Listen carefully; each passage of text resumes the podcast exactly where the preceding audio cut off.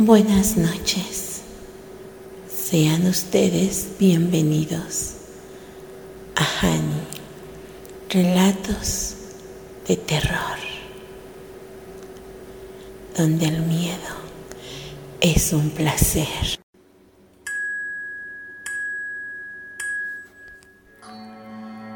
Ojo por ojo.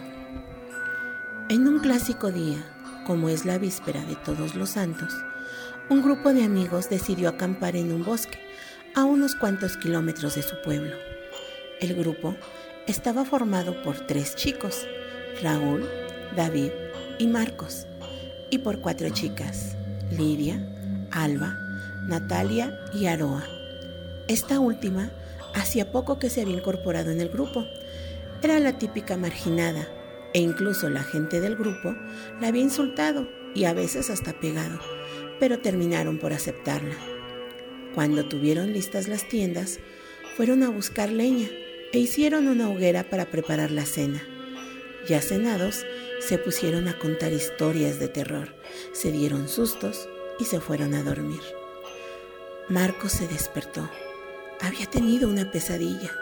Se incorporó y un escalofrío le recorrió la espina dorsal. Hacía frío. Inquieto en su saco de dormir, cogió un abrigo y la linterna para salir a dar una vuelta. No se ve ni un pijo, dijo Marcos.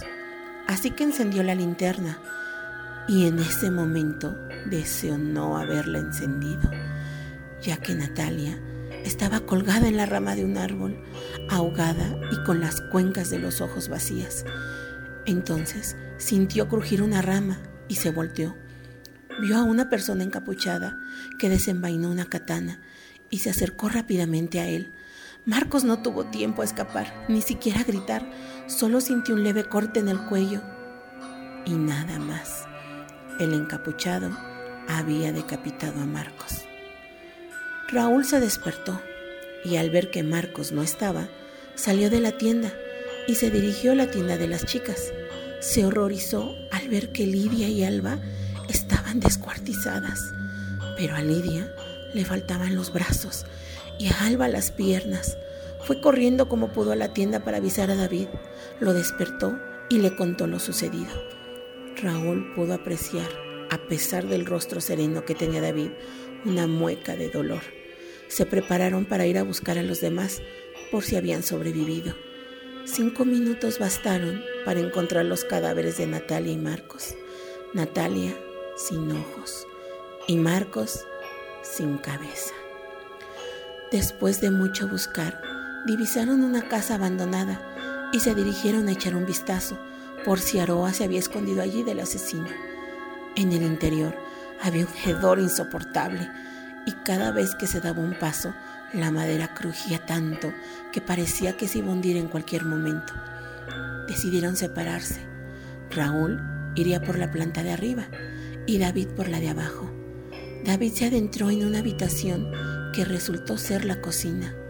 Dedujo por el hedor que provenía de ahí. Así que abrió la nevera en la que había carne ya descompuesta. A David le dieron ganas de vomitar, pero se detuvo al escuchar un fuerte grito, seguido de un golpe contra el suelo. Subió las escaleras y vio a Raúl en el suelo, rodeado en un charco de sangre escarlata y con un hacha pegada en la frente. Le faltaba el pelo. Sintió una presencia detrás y se durmió. Cuando se despertó, le quemaban las muñecas y los tobillos. Estaba atado de pies y manos. Le habló una voz, pero no era una voz cualquiera. Era una voz muy conocida. Era la voz de Aroa.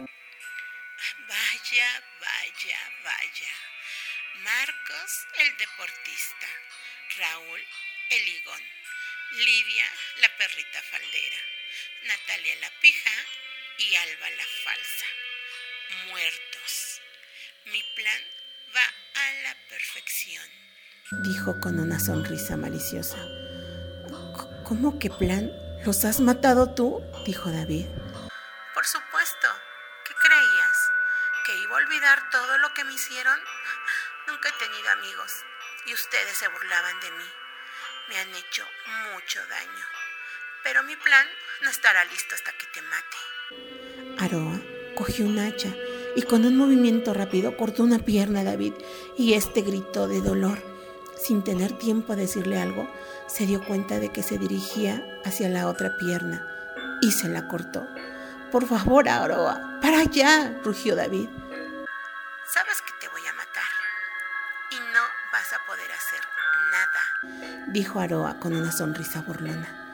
Pero antes de morir, quiero que veas para qué los voy a utilizar. Abrió una caja de la que sacó los ojos de Natalia, la cabeza de Marcos, el pelo de Raúl, los brazos de Lidia y las piernas de Alba. También sacó una aguja y un dedal para coser. Voy a dejar que tu cabeza piense qué voy a hacer. Te daré una pista. Lo que quiero de ti es tu torso. Y sin más miramientos, volvió a coger el hacha y le cortó un brazo, después el otro. David ya empezó a atar cabos, pero Aro abrió la boca para dictar su final y dijo, Como decía mi abuela, si no tienes amigos, entonces haz los tuyos. Y así es como llegamos al final de este relato tomado de la web. Espero que haya sido de su agrado. Ahora, apaguen la luz, cierren los ojos y sueñen. Sueñen con brazos, piernas y ojos. Sueñen con un cuerpo con puntadas, cosido de tal manera que parece una marioneta. Y de ahora en adelante será su mejor amigo. Besitos.